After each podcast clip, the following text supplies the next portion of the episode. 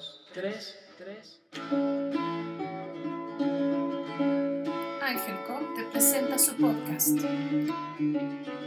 Sexualidad, alimentación, tips para tu menstruación, todo lo que quieras saber. Aquí. Bienvenidas.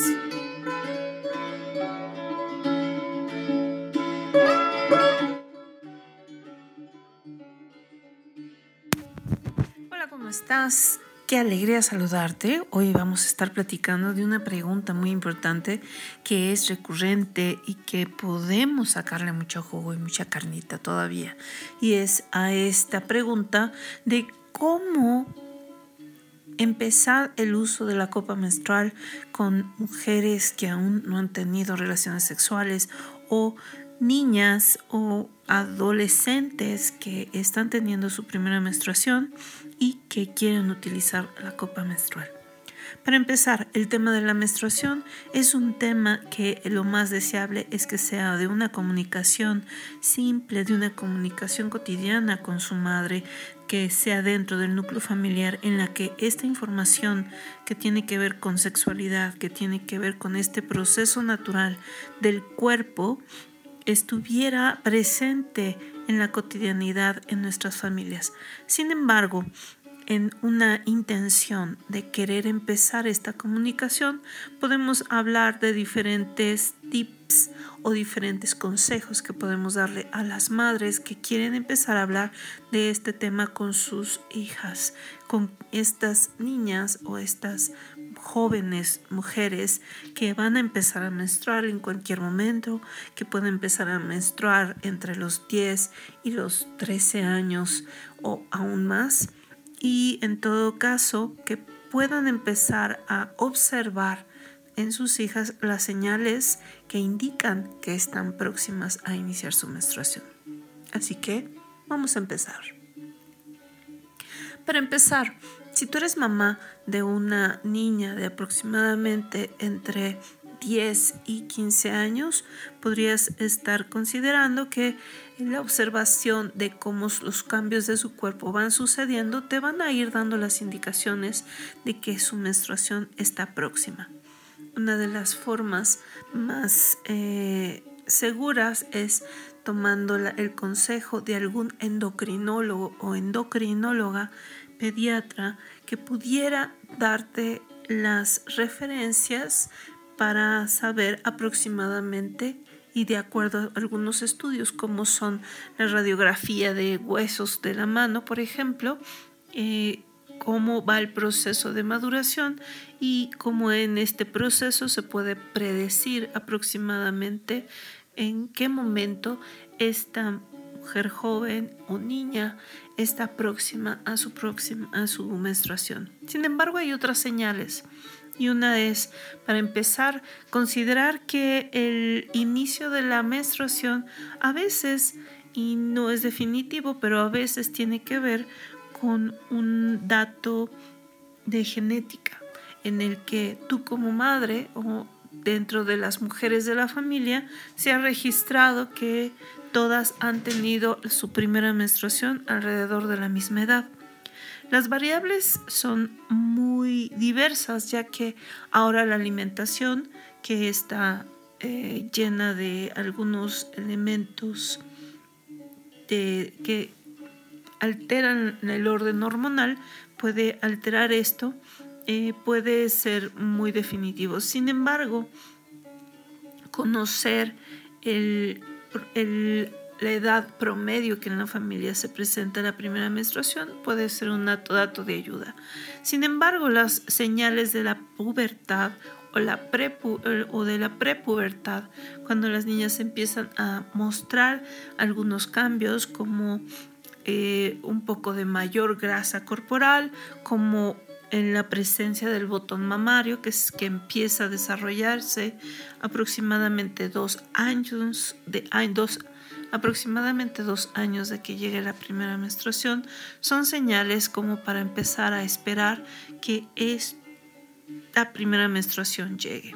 Entonces, cuando empezamos a ver que hay un cambio en la presencia del botón mamario, podemos empezar a reconocer que pueden pasar aproximadamente dos meses. Empieza también a haber un poco de mayor grasa corporal, que no implica que haya sobrepeso y también depende de la cantidad de actividad física que esa niña tenga. El dato de la edad promedio de la familia, el botón mamario, los estudios que se puedan hacer en coordinación con algún endocrinólogo pediatra eh, son muy importantes para poder predecir esto. Sin embargo, algo de lo más importante es reconocer cómo como mujer, cómo como madre de una niña o de una mujer joven que está próxima a su propia menstruación, tiene que trabajar con el tema de la menstruación de una manera personal, volver a reconocer cómo fue la primera vez en esta menstruación, que hubiera sido lo más favorable dentro del contexto familiar al entrar en este momento, cómo nuestra primera menstruación determina aspectos importantes de nuestra identidad, cómo esta primera menstruación nos mantiene en una relación cercana o puede promover una relación cercana íntima, de comunicación abierta, de, reconciliación con nuestro cuerpo, de naturalidad con los procesos de nuestro cuerpo, o puede realmente establecer un espacio doloroso, traumático, en el que fuimos juzgadas, en el que fuimos maltratadas por el hecho de empezar a menstruar. Este trabajo personal implica realmente un ejercicio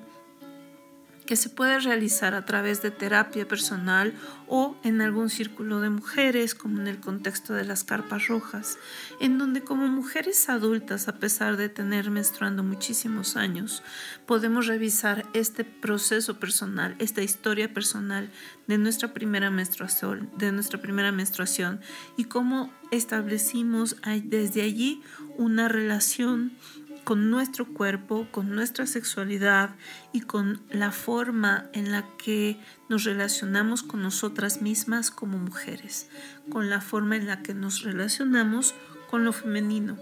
y sobre todo con la eh, forma en la que pasamos a una etapa en la cual el disfrute de la sexualidad y la posibilidad de dar vida empezó a marcar nuestra dinámica dentro de nuestras relaciones, tanto con los hombres de nuestra familia como con los hombres en general, amistades y por supuesto aquellas relaciones erótico-afectivas que pudimos establecer en, nuestros contextos. estos espacios para realizar este trabajo personal como madres de mujeres jóvenes para que van a tener su primera menstruación son muy importantes. Así que en cuanto vemos que esta fecha está próxima eh, a cumplirse, podamos tener mayores herramientas para poder acoger este cambio de etapa de vida de esta mujer joven que va a empezar a menstruar, de esta niña que va a empezar a, a menstruar de una manera más positiva. Así que podamos promover que en su vida la menstruación tenga un significado más amable y de propia visión amorosa al cuerpo y de una visión amorosa al proceso de la sexualidad y de su propio cuerpo. En este trabajo es importante trabajar, por supuesto, eh, el liberarse de prejuicios en torno al contacto del propio cuerpo, a la exploración y al, a la forma de relacionarse aún con la sangre menstrual. Con el uso de la copa menstrual, todas hemos descubierto en algún punto que vamos eh, generando un contacto diferente con nuestro cuerpo, con nuestra naturaleza y en este sentido vamos eh, mejorando muchas veces o de forma importante este, este contacto con nuestro cuerpo. Por supuesto, uno de los principales aspectos es que si como madre de una mujer que está a punto de empezar a menstruar, no hemos usado la copa menstrual, es importante que empecemos a usarla como una forma de relacionarnos con esta opción. Si bien podemos no sentirnos seguras de tomar esta recomendación para nuestras hijas, sí podemos tener esta experiencia personal de usar la copa, de reconocer sus ventajas, de reconocer tal vez sus desventajas y en todo caso permitir que en esta opción sea una opción válida para esta hija que puede ser que la vaya a querer usar. Lo más importante como madres, como allegadas a una niña, una mujer que está próxima a tener su, su, primera menstruación, es no forzar al uso de esta. Hay muchas opciones como son las toallas reusables, los nuevos calzones o los nuevos calzoncillos que pueden absorber el flujo menstrual y por supuesto ah, opciones como las esponjas o los tampones eh, artesanales que empiezan a circular para que esta, esta mujer pueda utilizarlo en lugar de la copa. Sin embargo, cuando una mujer, una niña que está empezando a menstruar quiere usar la copa menstrual, entonces podemos considerar que estas opciones como madre pueden empezar a ser ya una prioridad.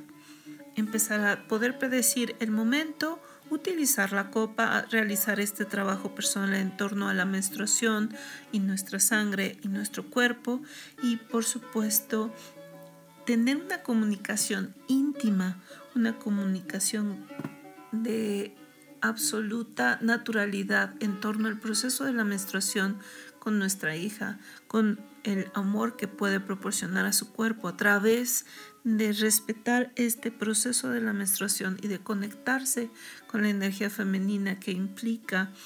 el espacio de renovación o de descanso o de generar eh, una comunicación absolutamente única durante estos días entre madre e hija. Es así que podemos aportar un poco más en torno a la pregunta de qué pasa con las niñas que aún no tienen una vida sexual y que quieren usar la copa menstrual. Tenemos que empezar a expandir nuestra concepción de que sexualidad tiene que ver con nuestro cuerpo en general y que nuestra relación con nuestro cuerpo va a ser el, mejor elemento desde lo amoroso, desde el respeto y desde la claridad de la información eh, va a mejorar nuestra relación en términos de las próximas aproximaciones que podríamos tener en la vida sexual. Las etapas de la vida son parte de la vida sexual, el contacto con nuestro cuerpo es parte de la vida sexual y no solamente compete a la reproducción, sino al autoconocimiento, a la formación de la identidad y a una mejor eh, relación con nosotras mismas. Gracias por escucharnos. Nos estamos comunicando y escuchando sus dudas y comentarios en nuestras redes, en nuestra cuenta de Instagram, en nuestra cuenta de Facebook y por supuesto en este podcast en el cual esperamos poder contar con tus comentarios. Muchas gracias. Compártelo, difúndelo y nos escuchamos en la próxima. Hasta luego.